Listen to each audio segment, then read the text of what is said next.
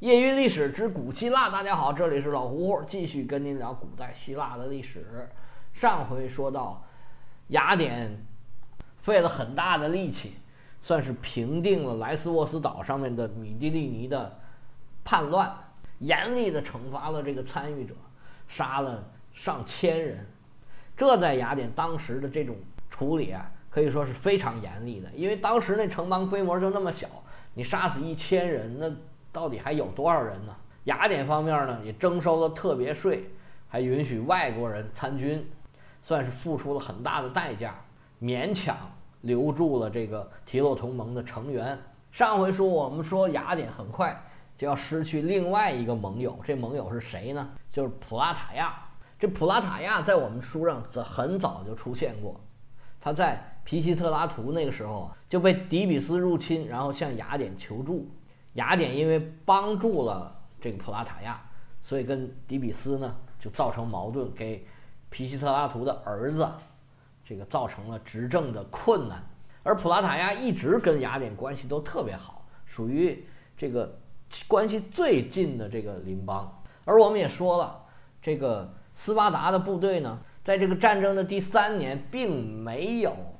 这个去霍霍雅典的郊区，而是直接攻打这个普拉塔亚。说到这儿啊，我想解释一下。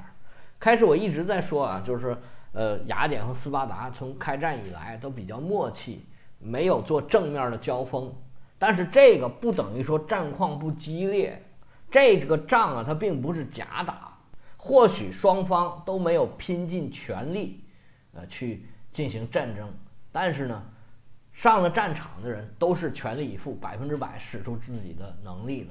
那么该有流血，该有牺牲，这些也都是毫不含糊的。战争是实实在在的战争，但是呢，双方都比较克制，烈度并不太大。斯巴达人蹂躏这个雅典的郊区，那么雅典去骚扰斯巴达的海岸，这也都是实实在在的蹂躏和骚扰的。这战争它就是战争，不是游戏。当时斯巴达来进攻普拉塔亚的时候啊，并不是一开始就修了修了两座墙，而是尝试了攻城攻不进去，而且呢也是建了很多工事。他就是说，在外面堆土堆儿，然后准备从上面爬过去。那斯巴达人搞建筑，那普拉塔亚人就搞破坏。那么第一年没成功，他们还才撤走的。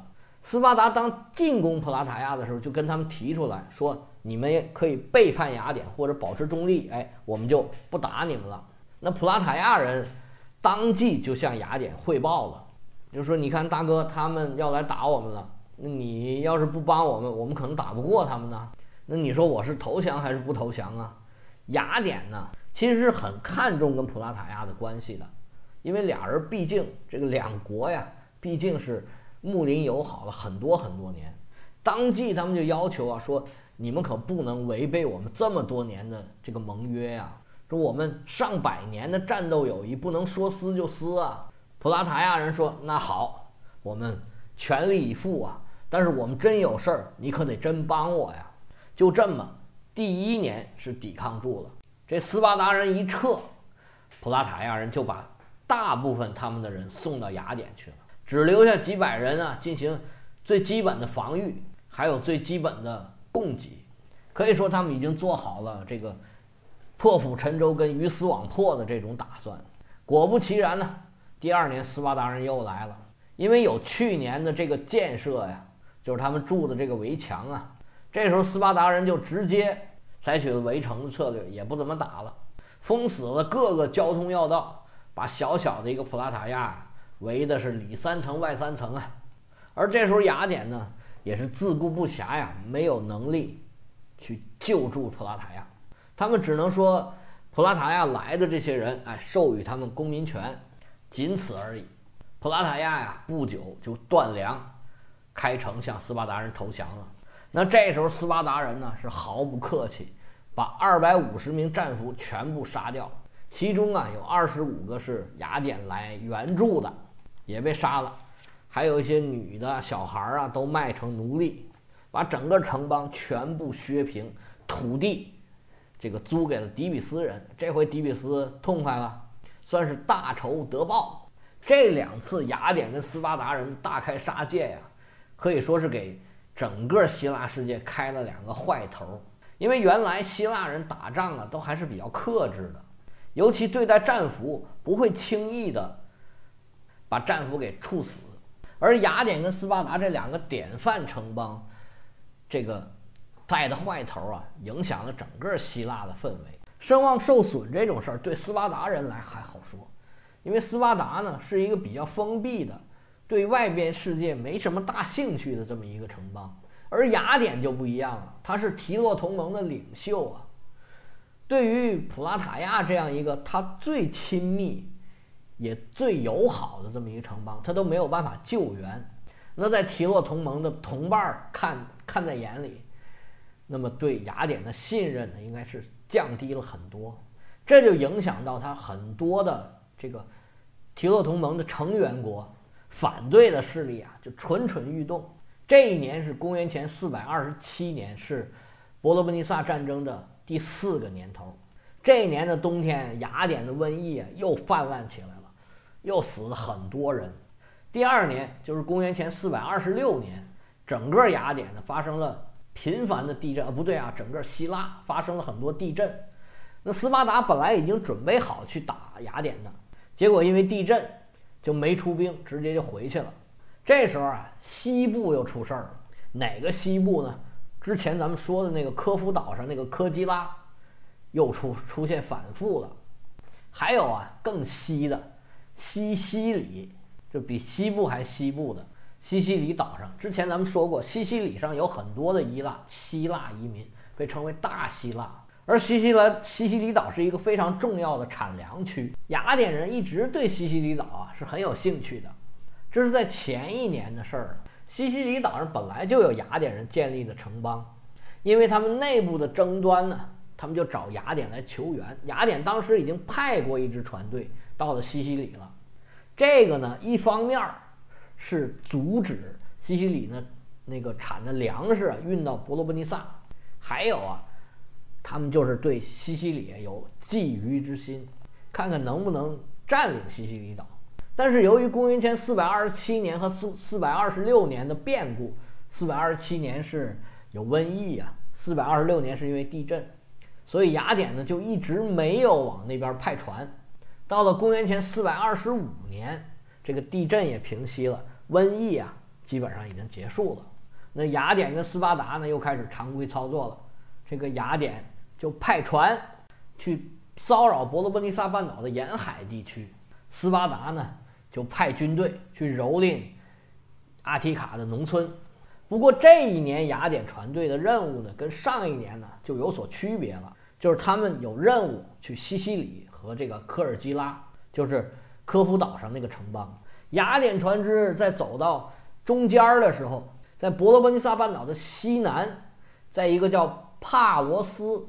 也有叫派罗斯，也有叫皮洛士的这么一个小镇，把它打下来，而且呢，在那儿休整了一段时间。雅典占领这个地方啊，有两层意思，一个是呢，在斯巴达的后背上钉个钉子，也算让斯巴达的军队呢是双线作战，让骚扰阿提卡半岛的这些斯巴达军队啊没有那么踏实，你必须要分兵回援呢。还有一个，雅典这个时候啊。的势力已经发展到这里了，在这地方建一个据点儿，也可以做日常的补给，算一个新的基地吧。把这地方占了之后呢，留下了五艘战船啊，还有相应的这个作战力量吧。其他的三十五艘船去了这个科基拉，还有西西里。率领这支队伍的将军呢，叫德摩斯提尼。五艘船总人数啊，也有将近一千人。就留在这个地方，准备建设这个基地。那斯巴达人怎么可能答应呢？赶紧派了这个海军、陆军两线夹击这个派罗斯。斯巴达人的主力都出动到阿提卡去扫荡去了，留在家里面没有多少人。但斯巴达人对自己的战斗力啊是非常有自信的。结果派出的重装步兵也就是三四百人，还有一些战船，准备水陆两面夹击。这个雅典的据点儿，而且在阿提卡的大部队已经开始回援了。结果两栖作战的能力啊，这雅典是大大胜过斯巴达人。这斯巴达人强行登陆没成功，路上的强攻也失败了。这斯巴达最重要的宝贝，这个重装步兵啊，牺牲了一百多人，被俘了一百多人。更让他们头疼的是，这个奴隶又开始造反了。结果雅典把这个被俘的一百多名斯巴达士兵都给送到雅典的时候啊，雅典人是万人空巷出来围观，没见过被俘的斯巴达战士。那雅典呢，也是很尊重这些战士，对他们好吃好喝好待见。本来呀，这是一个终结战争的非常好的机会。斯巴达这时候已经派出使者去雅典。谈这些事儿了，如果换了伯利克里和原来这个斯巴达国王阿西达穆斯俩人谈，没准儿哎就真的停战了。但是现在伯利克里死了，雅典最活跃的是主张拼命干下去、拼命打下去的这个克里昂，这下他更得着理了，说你看我们打赢了吧，把他们的这个战士都给抓回来了。对于斯巴达来的这个使者啊，嗤之以鼻，没给什么好脸儿。结果这回使者呀，灰头土脸的回去以后，交代了事情的原委，那么这个结束战争的时机啊，也就错过了。之后啊，雅典是乘胜追击啊，派了八十条战船、两千重装步兵和两千骑兵，跟科林斯啊好好干了一仗。雅典是大获全胜，这下斯巴达就头疼了。尤其是派罗斯之战呢，损失了好几百个重装步兵，这可是斯巴达的眼珠子，是斯巴达最宝贵的财富。而且雅典刚刚打赢了科林斯，这种咄咄逼人的态势啊，斯巴达是不可能不回应的。派正规军去打呀，又怕损失太大；不回应呢，又让人觉得很怂，而且这损失也受不了啊。这个万般无奈之下呀。斯巴达人选择了一条很危险的道路。咱们反复强调，斯巴达人是特别害怕低等级的人反抗他们的。他们这次把希洛人给武装起来了。他们派了一个将军，领着七百名希洛人组成的军团，加上一千名其他的城邦——波罗奔尼撒联盟其他城邦派出来的士兵，一共一千七百人，准备去对雅典进行报复。他们准备去哪儿报复呢？就是爱琴海最北边的那个地方，生产矿产和森林的安菲波利斯。咱们以前讲过，在这个地区啊，有一个叫波提迪亚的，由科林斯人建立的城邦，跟伯罗奔尼撒联盟呢关系比较密切。之前呢曾经反叛过雅典，现在呢应该还有很多的残余势力。因为过了也没有很多年，这个博拉西达呢。就带着自己的队伍，在当年的冬天就一路向北开拔，朝这地方就过去了。关于这个博拉西达的生平呢，呃，这史书上没有过多的记录，就说他是一个大概是个中年人，四十多岁，不到五十。从他后面的事迹看呢，他不是一个典型的那种沉默寡言、只知道战斗的这个斯巴达人的形象。他一路出发呀，表现得非常的温和。无论到什么地方呢，都宣布说我们的目标啊是解放你们，把你们从雅典的魔爪下解放出来。你看雅典就是魔鬼啊，他逼着你们交钱啊。你们要是跟我们联盟，你看我们斯巴达一分钱也不要，而且对你们的援助也是免费的。所以他无论走到哪儿，哎，一方面呢他秋毫无犯，啊，约束手下约束的非常严格；另外呢就当这个反对雅典的宣传队和播种机。这时候雅典已经收着信儿了，知道他们想去干嘛了，赶紧在各个地方他的盟邦派遣驻军，严加防范。这博拉西达呀，很快就到了波提迪亚。这时候雅典明白了，赶紧兵分两路，派陆军的统帅叫尤克利斯守住安菲波利斯，派了一个大名鼎鼎的将军去往萨索斯岛。准备死守这个爱琴海的北部，防止这个提洛同盟的这个成员叛变。这位将军啊，就是大名鼎鼎的修昔底德，伯罗奔尼撒战争史的作者。就我们讲的这些啊，都是他记录下来的。因为当时还是冬天，按照当时希腊的规矩啊，冬天是不打仗的，所以两位啊慢慢悠悠的往这个地点赶的时候啊，觉得时间很充裕，没事儿不着急。就在他们不紧不慢的备战的时候，这博拉西达可不等他们，他是软硬兼施，一方面带着军队在外边威胁，另一方面做这个思想政治工作。而这地方呢，本来就有原住民，并不是全都是雅典人。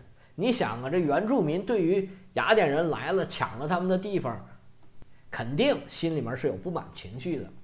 而雅典人呢？又在当地啊，那肯定就都是富人，是贵族嘛，只会干活的。那突然来了这么一位解放者，双方的心情啊，可想而知。这博拉西达也很客气，说你移民也好，原住民也好，我给你五天时间，带上你的东西，你是可以自愿离开。那如果你不想走的话，也没问题，你可以继续在这该干嘛干嘛。但是有一节，这地方啊，就是我们斯巴达人给占了。但是斯巴达人是分文不取，不要任何的利益。你们以后就不用再向雅典人交钱了，这可谓攻心为上啊！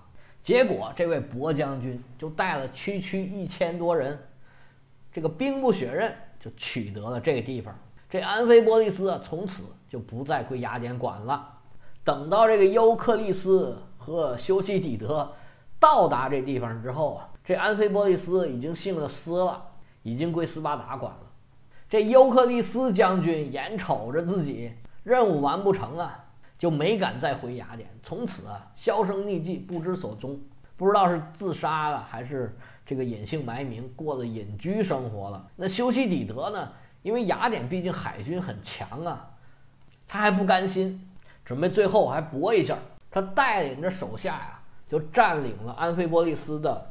港口叫艾昂，这安菲波利斯啊是个呃湖口城市，那里有一个小的湖，那么上游流下来的河进了它那个湖，然后再经过一条小河流到海里面去，那么入海口这个地方就叫艾昂，他俩的关系有点像雅典跟比莱夫斯的关系。这修昔底德觉得你占了那里，肯定要打这里，我只要把这个艾昂占住了。我总有一天能收回这个安菲波利斯，但是他没明白，这个博拉西达呀是斯巴达人，他根本不在乎出海口，而且博拉西达人也不多，我只要把这儿守住就可以了。他并没有向外发展的意思，而且他的主要目的是要瓦解雅典。结果我们这位大学者、历史学家，当时作为一个将军，在艾昂这地方啊，空守一场。不但没能等到对手来进攻自己，反而呢，因为安菲波利斯已经在斯巴达人手里了，各个提洛同盟的成员呢，内部都蠢蠢欲动啊。结果当时三十四岁的修昔底德，可以是什么？可以说是什么也没等到，悻悻的带着队伍回国了。结果一回国，立马就遭到弹劾，职务被罢免了。而且呢，被流放二十年，这个事儿对修昔底德来说，可以说是一生之中的耻辱了。但是呢，对于整个人类，或者说对于整个希腊人、雅典人来说，这可能是一件好事儿。这修昔底德呀，你看他是将军，家里面很有钱，衣食无忧，他们家有银矿，那真是家里有矿的。从此以后啊，这二十年。他也回不了雅典，别的人不能干。那么整个战争对他来说呢，是亲力亲为呀，不但是经历了，而且进去自己是指挥了战争。那战争对他刺激是很大的。修昔底德是三十多岁就开始写这个书，跟希罗多德是五十多岁才开始写历史的，完全不一样。如果说希罗多德是娓娓道来的讲以前发生的故事，那么这修昔底德呢？